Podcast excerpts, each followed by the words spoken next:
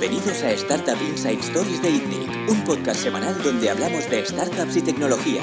Podéis ver el podcast en itnic.net barra podcast y escucharlo a través de iTunes, Evox y RSS.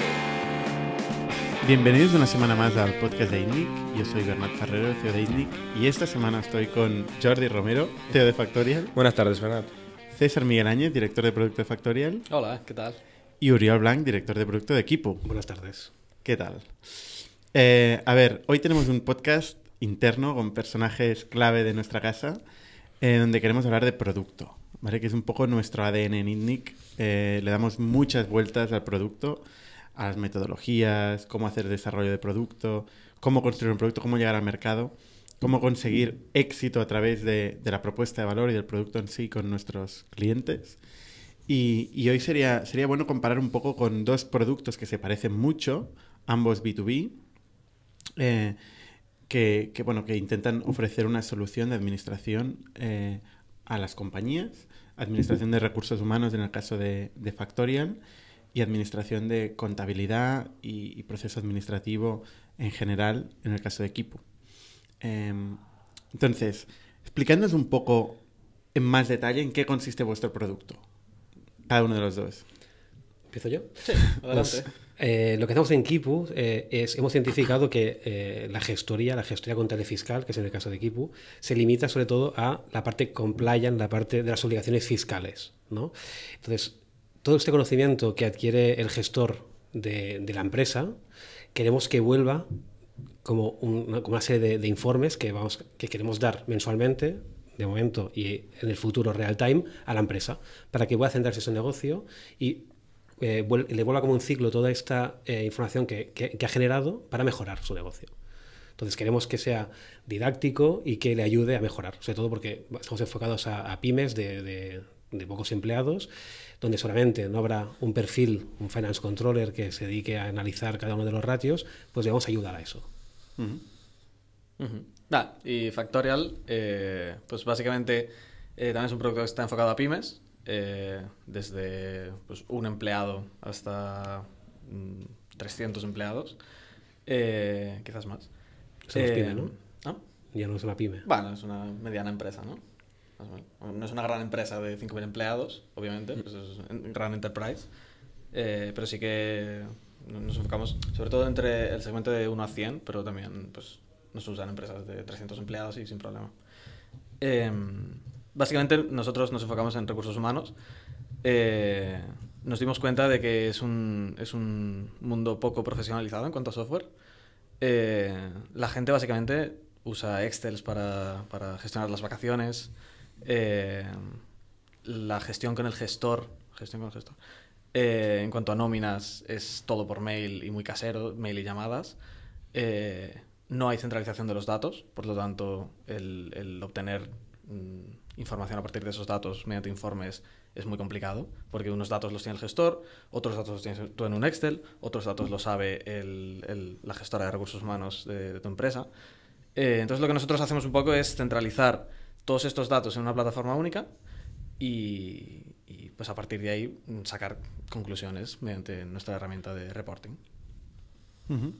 Al final hay, hay un problema súper común, ¿eh? cuando lo explicáis se nota mucho. Tú has dicho que las pymes no están muy profesionalizadas en cuanto a software, en recursos humanos, uh -huh. no están profesionalizadas en general en cuanto a recursos humanos. Incluso la gente de recursos humanos de las pymes muchas veces no tiene estudios específicos de recursos humanos, es gente que hace un poco varios roles. Uh -huh. Y en finanzas igual, ¿no? O sea, las pymes hacen finanzas, contabilidad y recursos humanos para cumplir con la ley, pero no le sacan ningún valor fuera de que no les metan en la cárcel Exacto. o que Hacienda no te persiga o Seguridad Social no te persiga o que el empleado reciba algo a final de es mes. Es por la tranquilidad, porque tengo que hacer algo que me obliga a la ley y lo hago. Pero no le sacan todo. Es un coste, sacar. no hay es ningún valor. Exacto. No hay ningún valor añadido, ¿no? Exacto.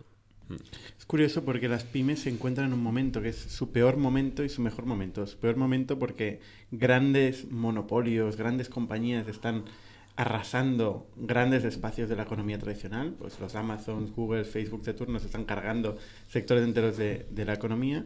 Por otro lado, aparecen herramientas con las best practices, que incorporan las best practices de las grandes compañías que históricamente pues, han llevado a cabo departamentos eh, enteros dentro de las grandes compañías y lo están facilitando, dem democratizando a las pymes para llegar a ser tan competitivas como las grandes compañías. ¿no? Son dos fuerzas opuestas eh, que al final pues ayudan y, destru- y destruyen a las pymes al mismo tiempo. ¿no? Pero aquí es donde estos productos eh, son, son muy importantes. Hablábamos antes de, de Antena eh, que el, el concepto de producto se empieza a hablar con un famoso post de Ben Horowitz hace más de 20 años que se, se titulaba Good Product Manager, Bad Product Manager y dentro del apartado de Good Product Manager hablaba del concepto de que un buen Product Manager es el CEO of the product, es el CEO del producto. Entonces, eh, ¿qué pensáis sobre este concepto de, de ser el CEO de producto? ¿Vosotros consideráis, primero de todo, CEO del producto? Último, último decision maker del producto? A ver, yo la verdad es que no, no entiendo muy bien a qué se refiere este concepto. Eh, igual porque no he sido CEO nunca, entonces no, no sé qué implicaciones tiene. Eh, y también hablábamos antes de que al final se podría considerar que una empresa como la nuestra, todos los equipos acaban siendo producto, ¿no? Eh, tanto marketing como ventas, todo es producto. Entonces ser CEO de producto y producto es todo es incompatible con que la empresa tenga un CEO. O, o- o el CEO del producto es el CEO. Igual entendido como último decision maker, el que toma las decisiones últimas sobre el producto teniendo en cuenta los inputs de todo tipo, porque hay muchos inputs que, que van, que acaban llegando al producto. Yo es que lo veo más como un coordinador, más que como un CEO que tome el tema de decisión, es como un hub o que eh, como alguien que está conectando con todos, entiende las necesidades de todos y le intenta pues plasmar. A veces es una feature, a veces es eh, una manera de trabajar, un workflow, pero es yo no lo veo tanto como la última palabra, sino como que encajen todas las piezas. Va preguntando, va, va deshilando y encuentra respuestas. Ya, y no, no solo eso tampoco, sino que al final eh, las decisiones de producto las acaba tomando el cliente. Yo, yo puedo El mercado. Sí, el cliente. El cliente que tienes o el que no tienes a veces. Correcto, sí, sí. Entonces, Bueno, no el, cliente, sé. el cliente veo difícil que tome las decisiones de producto. ¿eh? O El cliente es el que tiene la última palabra, El al final. cliente es quien, quien tiene el problema. Quien tiene el problema que, que tú quieres solucionar. ¿no? Correcto, pero es él el que decide si se lo está solucionando o no. Si compra o no compra. O sea, es un input más. O sea, yo creo que eh, o sea, es- No, no, es el input. El cliente es el input, no es un input más. Si, si el cliente te dice una cosa y tú no la haces, el cliente no te va a comprar y tu empresa no existe. Pero muchas veces no saben ni lo que y tu producto no existe. Pero cuando no sabe lo que quiere, o sea, al final tienes que juntarlo con otro input, que también es la visión de la empresa, ¿no? Eh, y encontrar donde convergen, intentando llevarlo hacia allí. A veces fallarás, obviamente, y el cliente te lo va a decir, pero es un input. Yo, yo estoy totalmente de acuerdo con Uriel. De hecho, eh, no es producto. Cuando el cliente del input es otra cosa, es un servicio, se llama consultoría y, y realmente lo que haces es lo que te pide mal y te explica mal el cliente, intenta satisfacerlo. Pero en un producto, eh, cuando tienes el input del cliente es tarde. Tú, tú naces para solucionar un problema al cliente. ¿Qué quieres decir tarde? O sea que cuando realmente ves si el cliente te compra o no compra, eh, ya es muy tarde. Normalmente tú imaginas un segmento grande de mercado, eh, intentas trocearlo, intentas encontrar un low hanging fruit, un- una, una oportunidad más a corto plazo de este gran mercado, un pequeño segmento al que satisfacer, y tú empiezas a solucionar el problema eh, y vas viendo si te va comprando durante el camino, no, no en el principio, ¿no? No cuando estás imaginando tu, tu, tu negocio y estás diseñando tu plan de negocio y tu producto. Bueno, lo que tienes que intentar es que te compres al principio, cuando estás diseñando precisamente tu... Probablemente el, el primer cliente que te compre no sea el segundo cliente que te compre, el tercer cliente que te compre. es- Hemos mezclado 15.000 conceptos, ¿eh? yo creo. Sí. Pero todo es cierto, eh, pero todo es matizable. O sea, el cliente lo que tiene es, o el mercado, un problema. Entonces yo creo que el problema es que estamos, nosotros, el- la confusión es que estamos hablando de qué te dice el cliente. El cliente lo que te tiene que decir antes de que tú existas ni siquiera, tiene que reconocer que existe este problema.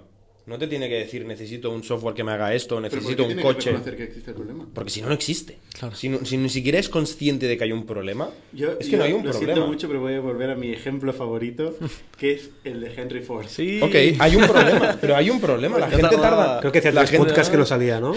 Hace ya unos cuantos podcasts. Cinco minutos pero y- Yo no digo que la gente pidiera un coche. Hombre, claro, Vamos vamos a situarlo. es demagogia esto ya. El siglo XIX la gente se desplazaba tranquilamente y eran muy felices con sus caballos. No, tenían No problemas. Tenían problemas, No llegaban caballo tarde, tenían que parar a buscar paja, te- se les ponía a Pero cagar el caballo. estaba- su vida estaba eh, amoldada, digamos, a la tecnología, a los productos del momento. Pero el coche solucionó algún problema o no? sí, eran caballos mucho más rápidos. El coche solucionó un problema. Y ese problema existía. Pero no Entonces, lo pedían. No, el no ve- no lo pedían. El No, problema sí, la solución no. de que el problema existía. El Claro. problema tiene que existir. Si no existe el, El problema problema, tiene que existir desde tu punto de vista, no desde el punto de vista del cliente. Esto es muy importante. Yo creo que la diferencia es problema-solución. O sea, la persona de producto, o el innovador, o el inventor, lo que tiene que ser capaz es de tener la visión de que para ese problema hay una solución que nadie ha pensado antes. Pero el problema yo creo que no se lo tiene que inventar no, el problema tiene que existir empíricamente. Vale, Eso pues es estamos de acuerdo, estamos de acuerdo. Entonces el rol de producto es escuchar el problema y tener esa visión, esa visión de producto, que es como un subset de la visión de negocio, ¿no? Es un trozo de la visión de negocio, es la visión de producto, y tiene que hacer una propuesta y ejecutar esta propuesta. Entonces ahí entra el rol de producto, de que si es diseño, de si es hablar con clientes, si es coordinar, como decía Uriol, si es dar contexto a distintos equipos para que los otros tengan más pequeñas ideas, etcétera, que ya yo creo que entramos en más detalle en el rol de producto. Pero yo creo que aquí se ha visto la dicotomía típica que tiene el producto. O sea, ¿en qué momento el producto es un input del... Se viene del input del cliente o viene del input de la visión? Uriol ha hablado de la visión. Yo sé, o sea, es que os pongo un ejemplo, no hace falta ir al siglo XIX. Eh, el mes pasado hemos sacado el NPS, ¿vale?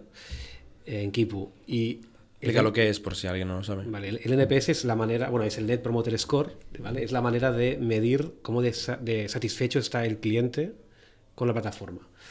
Es el típico mensaje, seguro que lo habéis dado mil veces, que es- hay que puntuar entre 1 y 10. Si puntúa 9 y 10 es que es un promoter, promovedor. Eh, Promotor. promotor. 7 y 8 es neutral y del 1 al 6 no cuenta. Bueno, es detractor. es detractor. Es detractor, ¿de acuerdo? Entonces, eh, con esto puedes identificar un poco si la gente está satisfecha o no con tu producto. Y la pregunta es si recomendarías ese producto a conocidos, A un- sí, a colegas, colega, etcétera. Exacto. Eh, si nos basamos en el input del cliente, ¿vale? Cogemos eh, lo, lo que nos dice el feedback, el detractor, el 30% lo que nos pide es tener las plantillas de las facturas más bonitas. Nuestra visión es dar una experiencia 10x en el todo proceso administrativo de, de una empresa. Claro, si nosotros nos guiamos por lo que quiere el, el cliente, lo que haríamos es, pues, quizá un sistema de plantillas de facturación. O sea, muchas veces el, el cliente yo creo que no identifica el problema, ¿no? Cuando hablamos de producto pensamos en un problema y cómo lo solucionamos. El cliente muchas veces cree que es un problema y te da una solución al problema que tiene identificado él, pero no es el problema real. Claro, su problema real es que no sabe gestionar su negocio. Exacto. No tiene los datos, no tiene las best practices de cómo gestionar su negocio. Nosotros ¿Está claro? solucionar eso Sí. incluso sabiendo que el cliente no lo pide. ¿Y cómo se lo, cómo se lo hacemos ver? Pues con un producto. Claro. Y ese es el problema de la dicotomía del huevo y la gallina. Sin el producto no puedes convencerle de que puedes solucionar mejor su problema. Pero yo Entonces, creo no que- puede ser el input del Mm, cliente. No, yo creo que nos hemos saltado otra vez el matiz, ¿eh? O sea, sí, pero no necesitas un producto para contestar esta pregunta. O sea, Bueno, el cliente producto puede ser, no tiene por qué ser tecnología. que Esto es el matiz. pueden ser preguntas. O sea, muchas veces, eh, al principio de Factorial, por ejemplo, eh, por vergüenza casi, ¿no? Siempre íbamos con, con producto funcionando y tal, y con el tiempo, a medida de aprender más y tal, cada vez vamos a más demos o a pitches o historias sin nada que enseñar. Y simplemente haciendo las preguntas correctas, la gente ya se pone cachonda porque entiende que hay un problema que lo tiene, que no lo había pensado nunca, y, y simplemente con las preguntas que le haces, hostia, ¿cómo haces esto? ¿Y te ha causado alguna vez problemas? ¿Y qué problemas te ha causado? Solo con eso la gente descubre que tenía un problema, que ya, que estaba el problema, existía, pero no lo sabía verbalizar, porque nunca se hacía esta autocrítica o este análisis que nosotros hacemos porque nos dedicamos a esto, ¿no? Pero al final, yo creo que producto, la magia es conseguir arrancarle del cliente, del mercado, eh, los problemas que realmente tiene, aunque no lo saben. Pero, pero lo- o sea, en el fondo lo saben, pero no se lo plantean. La gente está ocupada, pues dándole de comer a caballo, ¿no? O, o lo que sea, o, o buscando una plantilla más bonita para, Para facturar. para la Es que lo de la factura. plantilla Y en es- realidad le preguntas, pero a ver, ¿tú qué cambios has hecho en tu negocio? Ninguno. ¿Dónde estás gastando el dinero? ¿Qué cliente te da más dinero? Ah, no lo sé. Lo gastan en plantillas. Oye, y volviendo al tema de último decision maker, ¿vosotros sentís, eh, no pressure, teniendo en cuenta que estamos Jordi y yo, que sois las Nos vamos de la sala. por favor. los últimos decisores de- de- del producto? Siempre os hacemos caso a vosotros. Respuesta correcta. Eh, sí, yo sí. Yo, yo tengo último poder de decisión para, para tomar cualquier decisión en cuanto a producto. Qué responsabilidad, ¿no? Pues sí, bastante. Sí, sí. Duermes por la noche. Sí, tranquilamente. Eso no me gusta tanto. Al final siempre, siempre tomas las Yo no decisiones. duermo tanto, pero no por tomar las decisiones. Eh, pero, pero sí, o sea, yo creo que, que es- eh, llegar a ser el CEO o, el último, o, la, o la última persona que toma la decisión, creo que es algo más moral que se va cogiendo con la experiencia y con el con la experiencia que, que gana uno mismo y con la responsabilidad moral que coges en el equipo. Yo también llevo menos tiempo en el proyecto. Hay muchas cosas que, que estoy aprendiendo al final de- del negocio, de la, de la contabilidad, de fiscalidad, pero creo que poco a poco mm, se me respeta más las decisiones, se me escucha más y yo puedo opinar más porque también sé más. Una pregunta, em, porque ya hemos entrado a saco con producto, ¿no? Eh, ¿Cómo le explicáis a vuestra tía o a vecino, etcétera, qué hacéis en la empresa? ¿Qué es tu trabajo? Ya, es a una persona que no es techie, ¿no? ¿Cómo le explicas? Soy director de producto. Mm, A ver, yo, yo lo que suelo decir es que hablo con los clientes y recibo, recibo feedback. eh, y pues gestiono también con, con mi rol actual, eh, gestiono un equipo de gente que, que, mm, pues al final acaba ejecutando eh, una, una visión que viene de, de, pues, de, de la empresa, por así decirlo, ¿no? Eh, Tampoco lo he explicado mucho. O sea, yo digo que hago cosas, hago cosas de internet y ya está. Cuando mi abuelo me pregunta, no, no, no- no lo puedo explicar más tampoco. Él me dice, pero bien. Y yo, sí, sí, todo bien. ¿Tienes, tienes trabajo? Y yo, sí, sí. Y dice, pues eso es lo que No lo importa. dejes, ¿no? Si te tranquiliza, mi pareja todavía me presenta a su familia como He does things with computers. o sea que... Creo que quedamos con este estigma mucho tiempo. ¿Tú dirías? Yo, yo mm, es muy parecido, ¿eh? pero lo que intento verlo es que como que solucionamos problemas. O sea, al final es entendemos que hay una problemática y buscamos la solución. Y te viene con el problema, no me funciona la impresora y...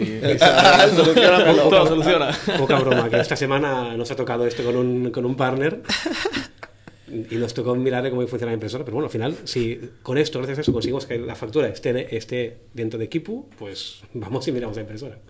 ¿Creéis que el rol de producto tiene que colgar del, del CEO directamente de la compañía o en en otras ocasiones ha colgado de marketing o tecnología? ¿Tenéis una opinión fuerte en eso? Depende de la empresa al final, ¿no? O sea, al final si la empresa es mm, completamente enfocada en producto como factor del equipo, yo creo que tiene que, que caer directamente del, del CEO de la empresa. Y creo que sí que hay una tendencia temporal, ¿no? Yo creo que, no sé, o sea, que- creo que el producto empezó más en marketing, ¿no? Porque era algo más de diseño, que se hacía creatividades para campañas o para cosas offline incluso, y creo que ha ido ganando peso en los, en los años. Seguramente dependerá de la empresa, seguro, pero creo que la tendencia es cada vez que gane más, más protagonismo. Sí, sí. ¿Qué es producto? Es una pregunta difícil. ¿Qué es marketing? Todavía más. Porque marketing también lo es todo para mí. Al final. Em, una, una pregunta. ¿Qué es producto? ¿No? Hay una discusión típica en, en- aquí, en la oficina, de esto es producto. ¿No? Antes hablábamos como ejemplo el precio, el pricing, eh, una landing page, eh, la frase de la home. La frase de la home es producto, es marketing, es el CEO, es el- la junta de accionistas o es el becario que está haciendo copies. Em, ¿qué, qué entra dentro del paraguas de producto? Creo que en Kipo es más fácil porque en Kipo no hay marketing. O sea, producto ha absorbido marketing. O sea, por- en, Kipu la respuesta es sí. Copies, el claim, las ilustraciones, todo es producto. ¿El pricing? El pricing es producto, aunque nos hemos metido menos de lo que deberíamos, es producto. ¿Y el mensaje que manda Customer Support automáticamente cuando mandas un ticket? Eh, no, no, no- no hemos llegado aún, pero por ejemplo, todo el proceso de, de certificación, todo lo que hay que decir, todo eso sí, la evaluación que se hace antes, después, todos los mails. ¿Qué significa eso del proceso de certificación en Kipu? Vale, mm, buena pregunta. Eh, Espero que tú ya lo sepas. La audiencia lo sabe. pregunta. A ver, eh, nosotros, como he dicho antes, intentamos, intentamos y conseguimos solucionar eh, la contabilidad contable y fiscal, ¿vale? Entonces, ¿cómo lo hacemos esto? Sabemos que nuestro software hace una parte o soluciona una parte, pero no- aún a día de hoy nos tenemos que apoyar con un gran enjambre de gestorías que están en- eh, por todo el país. Nosotros lo que hacemos es identificamos a las mejores gestorías que hay en el país, vemos cómo, qué software usan y eh, lo, que les hace, lo que hacemos es como un proceso de certificación, ¿vale? de consultoría, para ayudarles a que sean más rentables y más escalables. Es un proceso Y que den mejor servicio. Y que den mejor servicio. Gracias a ello serán más, más eficaces y podrán escalar. Es un proceso que llamamos proceso de certificación.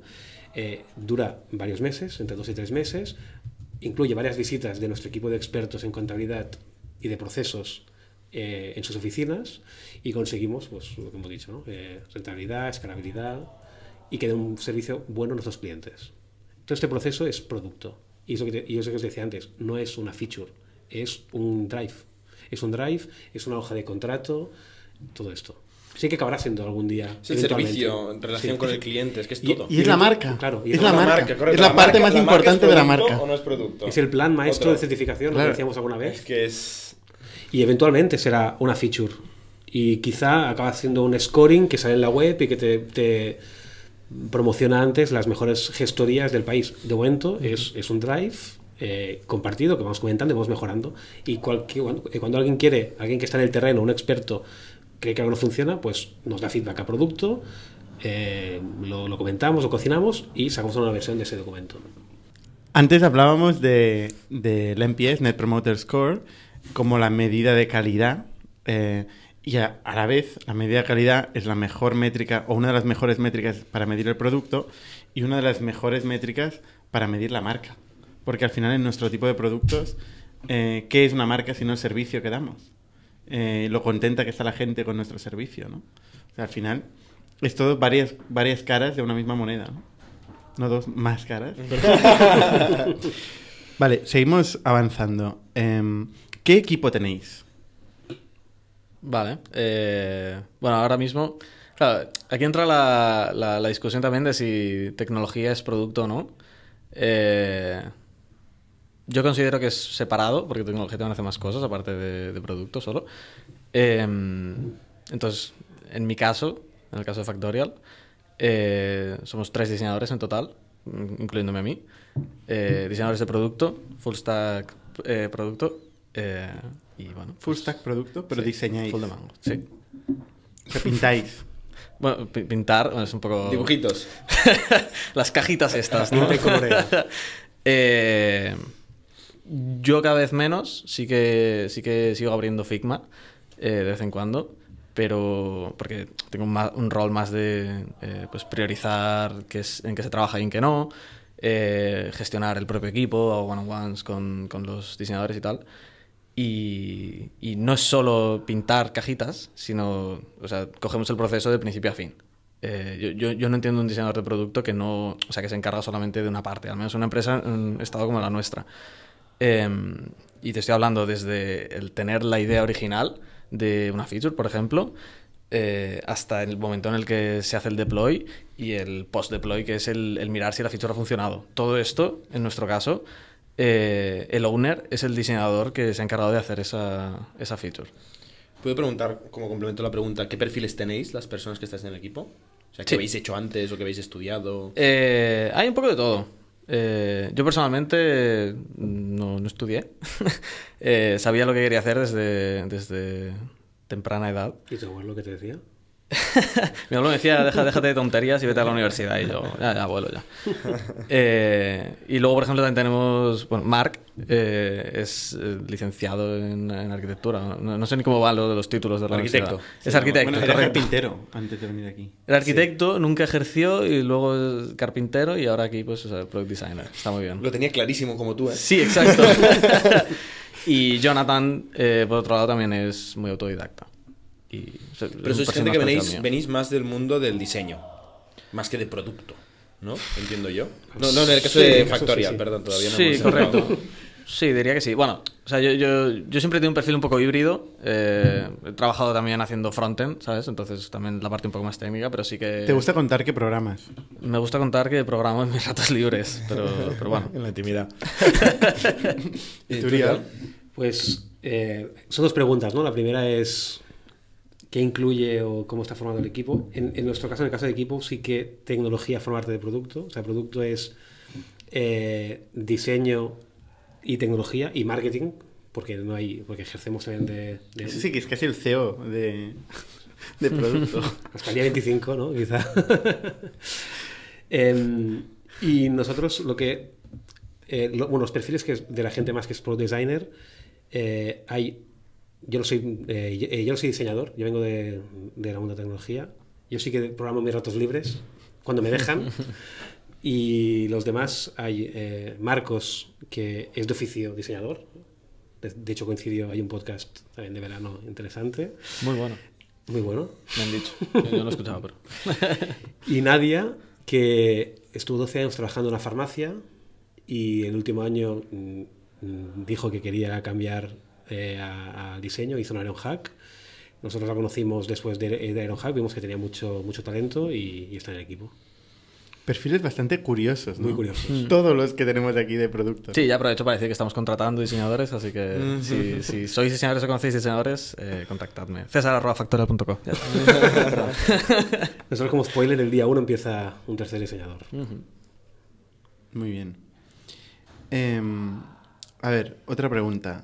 ¿Cuál es el, el ciclo em, que hay desde que se... Tú lo has dicho antes, ¿no? Desde que se tiene una idea. ¿De dónde sale la idea, primero todo? ¿Y cuánto tiempo pasa?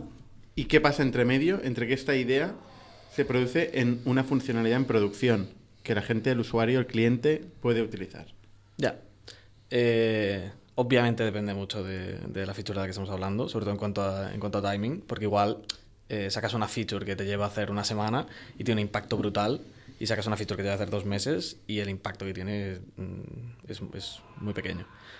Eh, entonces, bueno, en nuestro caso, eh, las ideas de, de qué hacer y qué no hacer vienen eh, de dos partes.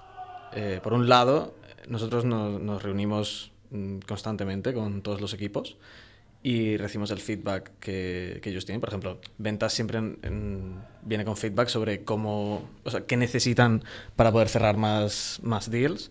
Eh, Success, el equipo Success eh, es nuestra mm, conexión con el cliente más directa, porque son los que al final están a- son el punto de contacto del cliente con Factorial y son los que más feedback tienen, mm, como es lógico. Y luego, pues operaciones también, tiene un montón de feedback, eh, sobre todo en cuanto a herramientas internas. Y ellos muchas veces nos vienen con soluciones, y esto es algo que nosotros tenemos que gestionar y tenemos que llegar al problema real. Eh, pero esto es otro tema. Y luego, por otro lado, nosotros también detectamos mm, dónde están los bottlenecks de, de producto. ¿no? Eh, entonces, también proponemos soluciones, eh, pero siempre intentamos buscar el problema. ¿no? Siempre que se nos ocurre algo, algo nuevo hacer, eh, acabamos hablando con el equipo y vemos si realmente tiene ese problema o no y si tiene sentido solucionarlo o no, o simplemente es algo que a nosotros nos molestaba y nos hemos dado cuenta y, y ya está. Eh, entonces es un poco eso, es un poco... el- o sea, los diseñadores de producto siempre tienen que tener algo de, de- o mucho de eh, visión eh, de cómo podrían ser las cosas en el futuro y tiene que estar influenciado por, por el feedback del, del cliente sobre todo y también ¿La del resto del equipo. ¿La visión? No. eh, bueno, también. Pero eh, sobre todo, o sea, hablo ya más de las cosas de, de- del día a día, semana a semana, mes a mes. Tiene que estar siempre influenciado por, por el cliente. Pues al final, si tú haces cosas en producto que no, que no tienen ningún impacto en, en el cliente, no tiene ningún sentido. ¿Y En mi traducen opinión. reuniones concretas que hacéis con el cliente? ¿Con los, la gente de Success? ¿Lo hacéis periódicamente? De vez en cuando. ¿Espontáneamente? De vez en cuando. Con el cliente sí que es más espontáneo. Eh, a veces es iniciativa de Success, a veces es iniciativa nuestra. Eh, por ejemplo, Success nos viene y nos dice: Voy a ir a este cliente, ¿quieres enseñarle algo? ¿Quieres eh, preguntarle cosas o lo que sea? Y nosotros, pues, mm, vamos a ver al cliente. Y en otros casos, somos nosotros los que estamos trabajando en una feature nueva y preguntamos a Success, ¿hay algún cliente que podría estar interesado en esto? Podemos ir a hablar con él, enseñarle una demo, enseñarle, enseñarle cosas. Y ya está, no sé si eso contesta. Y en, bueno, en nuestro caso, sí, si me dejáis, primero explicaré un poco cómo estamos organizados, porque como es un mix, eso, como os he contado, ¿no? que tecnología y diseño, antes trabajamos de manera más tradicional, orientado a plataforma, ¿no? eh, backend, frontend y diseño, y ahora lo que hemos hecho desde diciembre es nos hemos unido todos y hemos creado tres equipos interdisciplinares, donde hay un diseñador, un frontend y un backend, en dos de los equipos y un tercer equipo que es 100% tecnología. Esto nos permite ganar velocidad, porque nos hemos dado cuenta que tenemos un problema a la hora de, de entregar y que había muchos cuellos de botella. Producto, yo entre ellos. ¿vale? Entonces lo que hemos hecho es, hemos empoderado al 66% de la- del equipo para que tengan poder de decisión y sean sus CEOs de sus mini productos, para meter más. Eh, y un tercer equipo, de puro tecnología, que lo que va haciendo es eh, va quitando la deuda técnica que se puede generando y si puede va avanzando un poco el terreno para los dos equipos, que nunca se paren. ¿vale? Un equipo está enfocado al cliente final y otro equipo está enfocado al partner certificado, a la asesoría. ¿vale? Entonces, nosotros tenemos varias dinámicas eh, para coger este, este feedback. Eh, con ventas, con adquisición, con el equipo de, de, partners, que es el equipo que habla con las asesorías. Y semanalmente mm, tenemos una reunión de sincronía, los tres que han los equipos conmigo, eh, intentamos encontrar el problema real y lo plasmamos en un roadmap, que es lo que ejerzo yo. Yo hago al final de guardián de este roadmap, intento llevarlo más, lo más al día posible, discutiendo si hay problemas o no. Intentamos pactar la entrega de ese mes. O sea, el objetivo que tenemos es mensual, intentamos tener una entrega mensual y eh, dividimos cada problemática en un equipo. Pero solo pactamos el enunciado. Luego este equipo intenta encontrar posibles soluciones. Y vuelven a, a sentarse pues, con los departamentos o, o áreas que más pueden ayudar. Una cosa que no habéis mencionado ninguno de los dos como input de, de en, qué, en qué dedicar el, los recursos de producto y tecnología, son datos o métricas o... Uh -huh. Eh, ¿Tenéis algo al respecto? ¿Se toma alguna decisión basada en métricas o es todo puramente cualitativo, digamos, simplemente opiniones y, decisiones? En el caso de equipo es una gran asignatura pendiente. ¿eh? Eh, tenemos pocas métricas. De hecho, hay un proyecto para, para intentar mejorar las métricas que tenemos. Eh, ahora hay mucha decisión, mucha feature que empieza ahora es en base a opiniones y en base a la visión también. O sea, tenemos que ir hacia allí y claro, como es feature nueva, poca métrica nos va a apoyar. Uh -huh. Entonces, eh, está claro que tenemos que empezar a medir cosas. De hecho, uno de los aspectos que os decía, que es evaluar la salud que tiene un partner, uh -huh. nos va a dar mucha métrica. Esto es una métrica. Claro, esto nos va a dar uh -huh. mucha métrica. Pero claro, esto hay que construirlo primero y podremos ver, pues, en qué parte peca el partner para identificar si falta producto. Y producto puede ser lo mismo, quizás una feature o quizás mejorar el proceso. Pero pensando, por ejemplo, Uriol, en tu experiencia anterior, justo antes de equipo, ¿no? Estuviste en, en Billy, en una Billy. empresa de... Eh, una red de advertisement con trillones, bueno, no sé qué unidad de, de puntos de datos, ¿no? O sea, millones al día. Eso es la, los data points que teníais para tomar sí, decisiones. Impresiones, impresiones, impresiones. De, de anuncios. Vale, ¿usabais estas métricas para tomar alguna decisión de producto? Sí, muchísimo. Sí, sí. Era 100% orientado a data. O sea, el, la, el, principal, la principal guía de las decisiones de producto eran las métricas, tú dirías. Sí, sí. hombre, también había decisiones de cara a la visión, ¿no? Eh, hay que hacer un formato nuevo, no te puedes basar en métricas, porque aquí no hay métricas, pero, pero sí, para mejoras era un punto muy importante. Uh -huh. En ese sentido, ¿ves una diferencia importante entre la forma de operar en Billy y Kipu? En, cuanto a, a, datos, sí. En cuanto a metodología, mm, yo creo que aquí es mejor. O sea, hemos implantado una metodología que se empodera mucho a los equipos y que permiten tomar decisiones. Al final, si hay tres cerebros pensando y compartiendo y discutiendo todo, yo creo que es mucho mejor.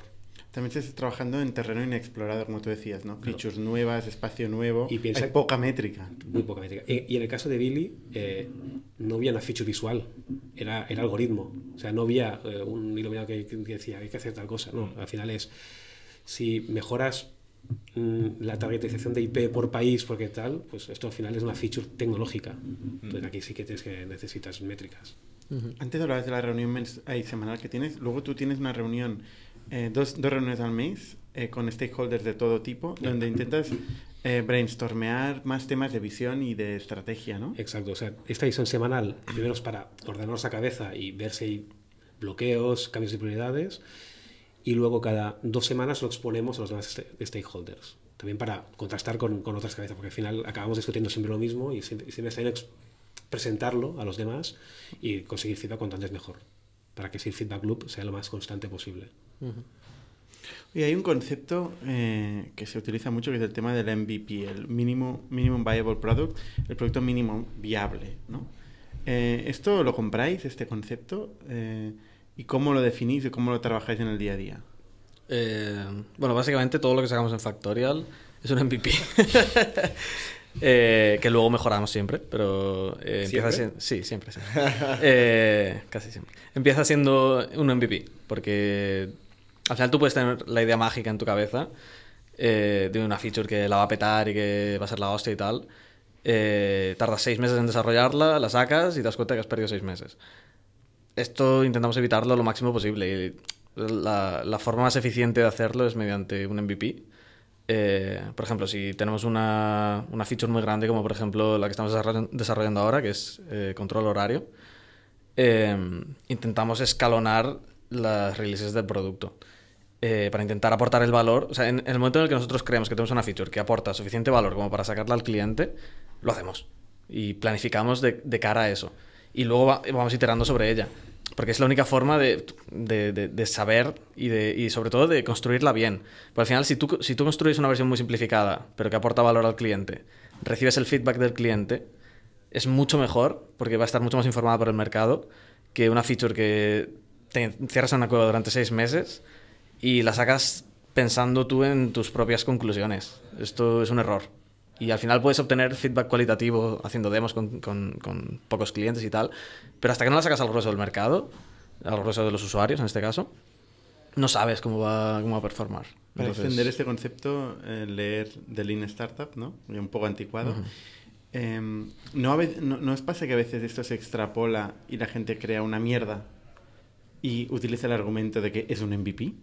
Y esto, el feedback que produce, es útil para seguir desarrollando. Es muy fácil que pase esto. Tienes que ir con mucho cuidado. Eh, ¿Cómo evitas eso? Hablando con clientes. Al final, en este caso sí que el feedback cualitativo es muy importante. El, el llevar la primera demo que tienes, eh, demo en prototipos de, de- de Figma, en nuestro caso, eh, directamente al cliente.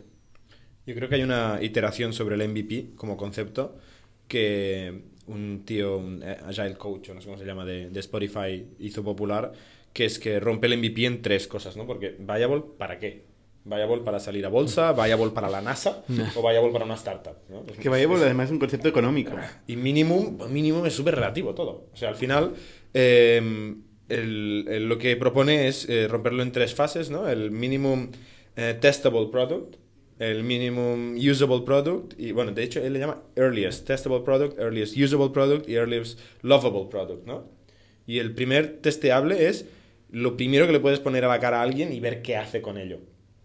Aunque no sirve de nada, literalmente dice, no tiene por qué añadir valor. Si añade algún valor es de casualidad. Lo único que queremos es a ver qué nos dice.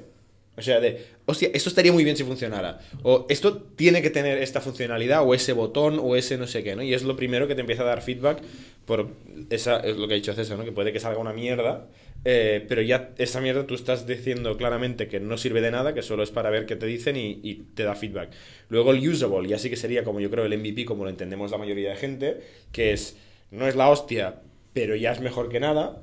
Y Lovable, que es donde en teoría siempre tendrías que llegar, ¿no? Y no quedarte en el MVP, es algo que no solo soluciona algo, sino que es la hostia. Y que realmente la gente, pues, te recomienda en el NPS o usa tu producto y se convierte en un evangelizador, etcétera, etcétera. Eh, yo creo que esta es una buena manera de, de separar el MVP, porque sí que es cierto, reconozco que muchas veces en los años, un montón de años que llevamos haciendo producto, hacemos muchos MVPs porque es lo mejor para primer paso, pero es que luego pasa otro tren, pasa otro, otra gran oportunidad y el MVP se queda ahí y tú te pones a otra cosa y nunca se convierte en lovable. se queda en, en usable, como mucho, y nunca, nunca es lovable. Y yo creo que esto es un problema. eh, de, del- de la velocidad en la que cambia el contexto para una startup, ¿no? No sé cómo Sí, de hecho, en Kipu, bueno, me suscribo totalmente a lo que dice, lo que dice eh, él. Eh, al final, nosotros en Kipu, eh, como también nos hemos marcado el reto de entregar valor cada mes, nos pasa esto, ¿no? Es como decidimos qué es MVP, ¿no? Para nosotros, MVP es que tiene que abordar valor mínimamente al cliente. Y- Mínimamente. Sí. Bueno, es una esa- métrica esa parte de la. M, ¿no? Difícil. Pero, pero sí, o sea, es. ta- También tengo que decir que no siempre llegamos al mes, porque estimarlo es muy complicado, ¿no? Y a veces nos, pues hay retrasos, lo, bueno, lo típico de tecnología. Pero el objetivo es eso, el objetivo es hacer ciclos muy cortos para enseñárselo al cliente, eh, conseguir feedback. También en ese tiempo aprendes, mm, aprende esas necesidades, entiendes que hay otras problemáticas y vas haciendo. Y claro, hay que luchar contra cambios de prioridades. ¿Esto cómo lo hemos conseguido hacer? Pues con lo que se decía de los equipos. Por ejemplo, tenemos un equipo que está enfocado a pérdidas y ganancias, que es un titular muy grande para una, para una empresa. ¿no? Hay que hacer informe de pérdidas y ganancias. Pues el primer mes se, se hizo una entrega, era una, un MVP, ¿vale? Y Pero era testable, usable o lovable. las tres. Todo era Las lovable. tres. Mm, Sí, la, la gente le ha gustado bastante, tiene- pero claro, faltaban features. Ya. O sea, ahora mismo. Bueno, era mínimo, era mínimo. mínimo. Claro, Pero era lovable también. Sí. Sea, el acabado, el No, no, diseño, está era, sí, sí. Era pequeño, Pero lo hago. Había una feature del que- patinete, ¿no? La famosa mo- homología esta de patinete, bicicleta, moto, coche. Exacto. Era un patinete, Era pero un patinete O sea, chulo. hacía lo que decía. Era eh, un informe de pérdidas y ganancias. Y era bonito, porque ese mismo que tú ex- exportaba el partner de su software de contabilidad, nosotros lo pintamos bonito y desplegable y tal. Ahora estamos haciendo, por ejemplo, una feature que es que lo puedas comparar con otros años. Pues eso es otra feature, que también será un MVP. Y así iremos construyendo. Pero claro, nosotros desde producto tenemos que luchar que no entre ahora otra feature que obligue a parar este desarrollo y que se quede con algo que, bueno, que obviamente está muy lejos de lo que queremos. Pero eso es parte nuestra, ¿eh? de intentar eh, compaginar. Y esto pasa mucho ¿eh? en el producto, el post-deploy, el post-release, ¿no? O sea, ya lo he hecho. Y ahora pasas a otra cosa. ¿Cómo conseguir que las cosas evolucionen, crezcan, ¿no? Y, y que esto que hemos pensado, bueno, es que esto es la primera versión. O sea, los productos están llenos de MVPs que se han quedado MVPs para toda la vida, ¿no? Sí, sí. ¿Cómo, cómo hacéis eso? ¿Cómo, cómo, cultiváis ese Pues en, en nuestro caso nos dimos cuenta de este problema precisamente en Factorial. Eh, y ahora estamos probando un nuevo proceso de producto en el cual antes de empezar a desarrollar la feature o lo que sea, eh, defines unos objetivos que quieres conseguir. Y pueden ser objetivos internos o externos, en el sentido de, pues quiero, o sea, con esto quiero conseguir X más clientes, o quiero reducir eh, el bottleneck tal en tanto por ciento, eh, etcétera, etcétera. Y una vez que, que se considera eh, deployado, no sé hablar en castellano, ya, ya lo veo. Eh, Bottleneck, deployado. entregado, correcto. Desplegado, Eh, ¿no? Desplegado, Desplegado, sí. desplegado. Eh, hay una parte de seguimiento de estas métricas y de definir si, si se han conseguido los objetivos o no. Yo creo que hay un concepto interesante que, de hecho, hay un tema que cuando nosotros hace unos meses hicimos un cambio de proceso de, de entrega de producto, eh, una de las cosas que hicimos fue reunirnos con gente de producto, CEOs, directores de producto, etcétera, de varias startups invertidas por los mismos inversores que nosotros. Hablamos con Typeform, con Contentful, con OnTrack también y con alguno más, no me acuerdo ya. Eh, y unos hablan mucho de los OKRs, ¿no? OKRs, que es un método de, de definición de objetivos. Y indirectamente, después de estudiar más a profundidad el tema de los OKRs, hay un concepto que es muy simple, pero me parece relevante para producto, que es que siempre hay que ir a buscar outcomes, no outputs. O sea, una feature, por tener la feature, no sirve de nada. O sea, ¿por qué hemos hecho la feature? Para subir un 20% el ratio de conversión. Vale, hemos subido un 20% el ratio de conversión porque si no, no hemos hecho nada. Hemos perdido dos meses o una semana o dos días, lo que sea, y no hemos conseguido nada, ¿no? Y yo creo que esto es una cultura eh, que ni OKRs ni historias. Esto es más la, la cultura y, y los principios de las personas de conseguir siempre ir a buscar outcomes en lugar de outputs. Son- yo creo- para mí es un buen recordatorio de el objetivo que hemos puesto es un output, es un outcome, ¿no? Es algo que realmente nos ha impactado a la empresa o la vida de nuestros clientes.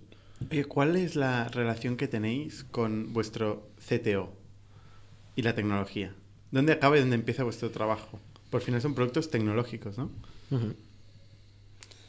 Pues a ver, en nuestro caso, mm, tengo que decir que nos conocemos desde hace varios años y mm, todo lo que sea tecnología yo me, me desentiendo porque él sabe muchísimo más que yo. Y yo no quiero entrar tanto en detalle. De hecho, como, como developer tengo que hacer un pequeño ejercicio de no entrar en el GitHub y todo. Y a veces me veo entrando en el GitHub y viendo PRs. pero delego totalmente esta parte. O sea, yo me reúno muy a menudo con él y estamos ¿Cuán a menudo? pues diariamente, o sea, aunque no se nos reunamos, habla, o sea, hablamos todo el rato. Y... no, pero al final es toda la parte de tecnología, al final es el, el líder moral en el equipo, mm, tampoco quiero quitar ese espacio porque ni, ni- ni podría, ¿no? Pero al final eh, eh, él es el que lleva un poco las riendas, yo le explico un poco la- la- el, el reto, de hecho ya no se lo explico yo, se lo explica cada uno de esos equipos. Y eh, el desarrollador en cuestión que va a hacer una funcionalidad, pues de- toma las decisiones y las comparte con, con Enrique, que es el CTO. ¿En tu caso? ¿En tu caso? En nuestro caso, eh, bueno, llevamos en Factorial desde el principio, ambos, eh, Pau, tanto Pau como yo, eh, obviamente. Eh, lo, de, lo de que él es founder y tal. Entonces, mm, yo, yo, yo estoy muy, muy agradecido de que, de que creo que nos complementamos muy bien y además estoy muy agradecido de que Pau siempre tiene la visión de producto también, también dentro, ¿sabes? Entonces es, muy fácil hablar de, de, todos los temas que toca producto con él. Y, y también es muy fácil el, el- la parte de pasar de lo que producto hace a tecnología. ¿no?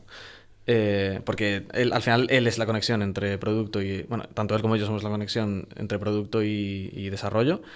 Y, y, el hecho de que él tenga pues esta, esta parte de visión de producto, que no siempre se da, que en muchos, en muchos casos el CDO solamente se encarga de tecnología. ¿Coincide y... con la tuya siempre? ¿Con la visión de producto? No, no, no, siempre, para nada. para nada. Por eso, para nada. Ah, de, de, vez en cuando sí, hay, de hecho. Hay pero... mucho desacuerdo y es normal. Pero es bueno, es, es, bueno que haya desacuerdo porque es una persona más que, que te hace challenge de, de, las ideas que tú tienes.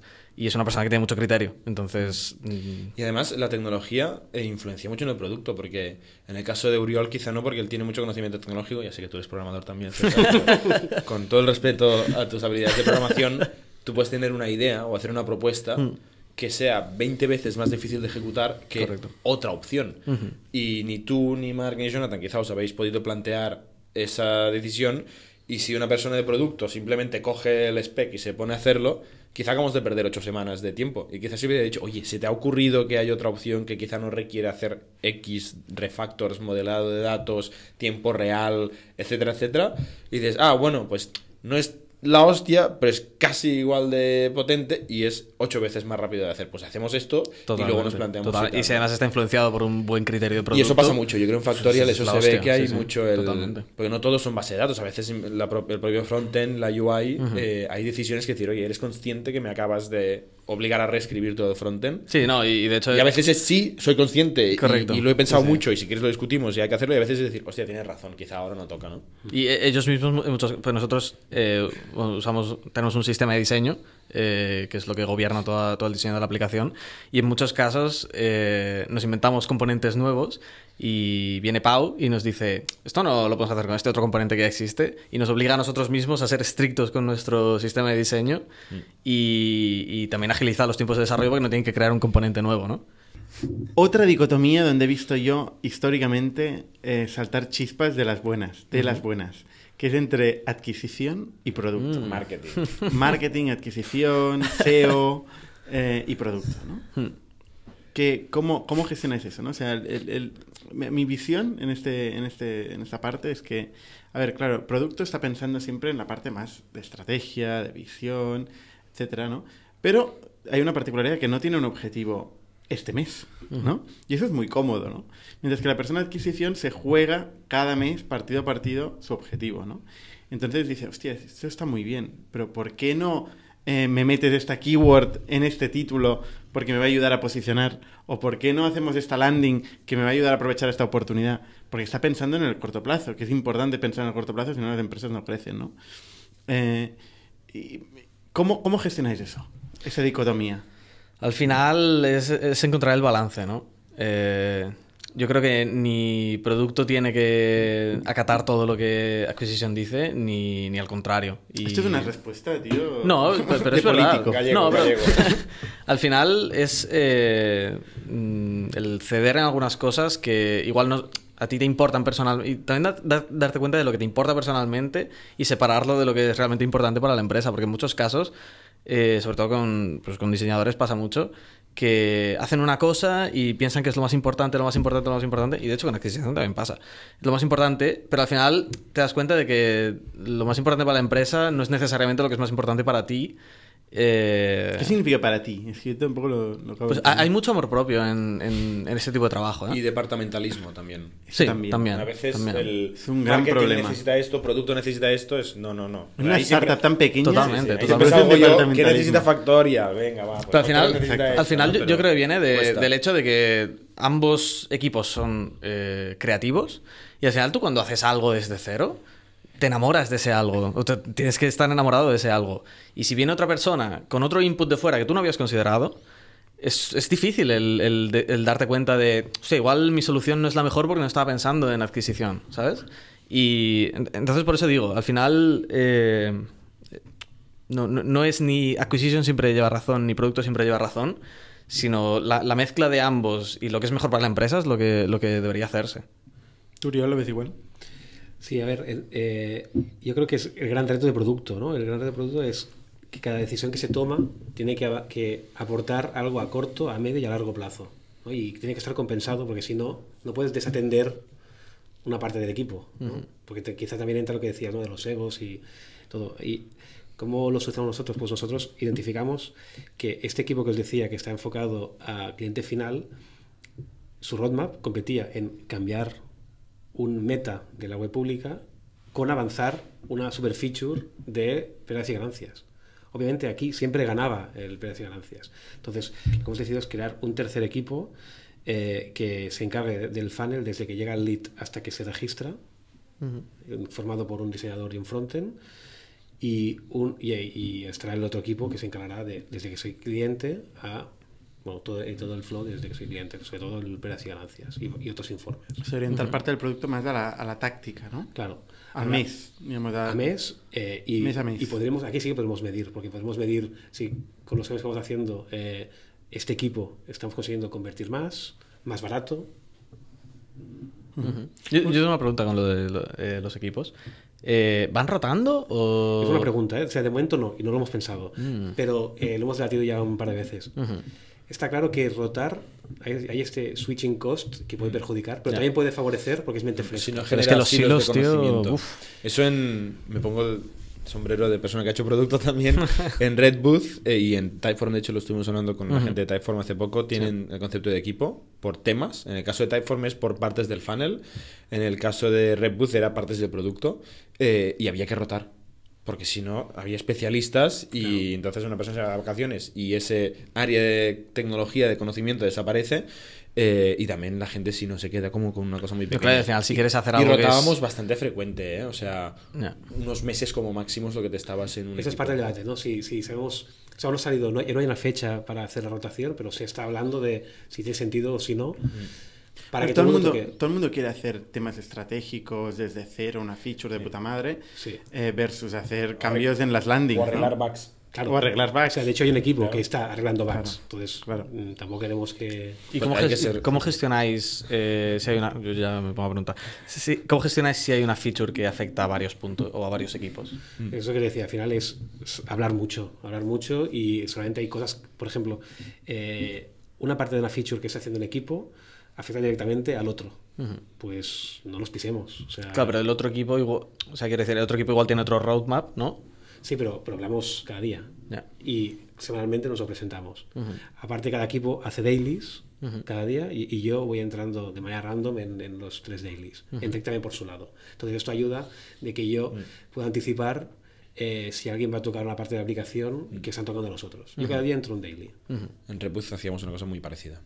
Oye, última pregunta y acabamos con eso y, mucha brevedad en la respuesta. ¿Qué herramientas, qué lista de herramientas utilizáis en vuestro día a día?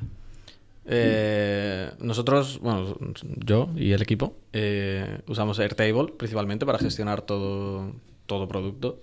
Eh, es un producto fantástico. O sea, realmente soy fan número uno de, Airtable porque hemos podido reflejar en un producto el, el- el ciclo de, de cómo desarrollamos, pero perfectamente. O sea, y, y- Muy elástico, ¿no? Muy flexible. totalmente. O sea, es fantástico. Es un Excel, básicamente. Es un Excel, pero, pero Un la, Excel exper- la experiencia de usuario es, increíble. Sí, sí. O sea, realmente es un producto que está muy ¿Qué más de herramienta? Eh, Workflowy, sorprendentemente, que es una herramienta muy simple, eh, que es básicamente para hacer listas infinitas. Eh, empecé a usarlo y, y puse toda mi vida, o sea, ahora mismo realizo toda mi vida con Workflowy, es fantástico. Y todo el equipo lo está usando también. Eh, así que mola. Es, es- es- es la polla. Y. uy, eh, y ya está, bás- básicamente. Bueno, y luego Figma para diseñar y Slack para. para pues, Perder el tiempo. Para los memes. perder el tiempo y, y los memes y todas estas cosas. La cultura. De hecho, o sea, es tan fan de, de Airtable que se lo presentó a dos del equipo, a Enrique y a Marcos, y vinieron los dos. Hay que, hay que pasar a Airtable, hay que pasar a Airtable. César tiene eso. Sí, tiene eso, ¿no? Es muy pesado. Es muy pesado y convence. convence. De hecho, voy a probar Workflow cuando salga. es, la, es la hostia, ¿eh? Os doy Sí, fe. Yo también es. me he convertido. Pues, no, no, y Airtable también. O sea, nosotros teníamos parte del equipo trabajando con Jira, parte del equipo trabajando con, con Asana, por, el- por la herencia recibida de parte del equipo. y entonces eh, vimos Airtable y vimos que solucionaba mucho nuestro día a día. Nos hemos separado en varios bases, estamos muy contentos. Y más herramientas, pues lo mismo. Slack para memes, eh, Sketch para diseñar y, y, y docs, muchos docs. Oye, muchas gracias a todos eh, por vuestra experiencia como líderes de producto y, bueno, y empresas de producto relevantes de nuestro país, obviamente. Y nos vemos la semana que viene. Suscribíos a nuestro podcast semanal en youtube.com barra Esto va para Me suena esta música. También lo podéis recibir en vuestro correo suscribiéndoos a nuestra newsletter semanal ¿Una en hora? etnic.net. Sí, sí, una hora. Bueno, y 40 y... yo creo que pase. Hola. Ah, este comentario de que en vuestro podcast todo genial, aparte de la música. Así un tío... ¿En serio? Un tío dijo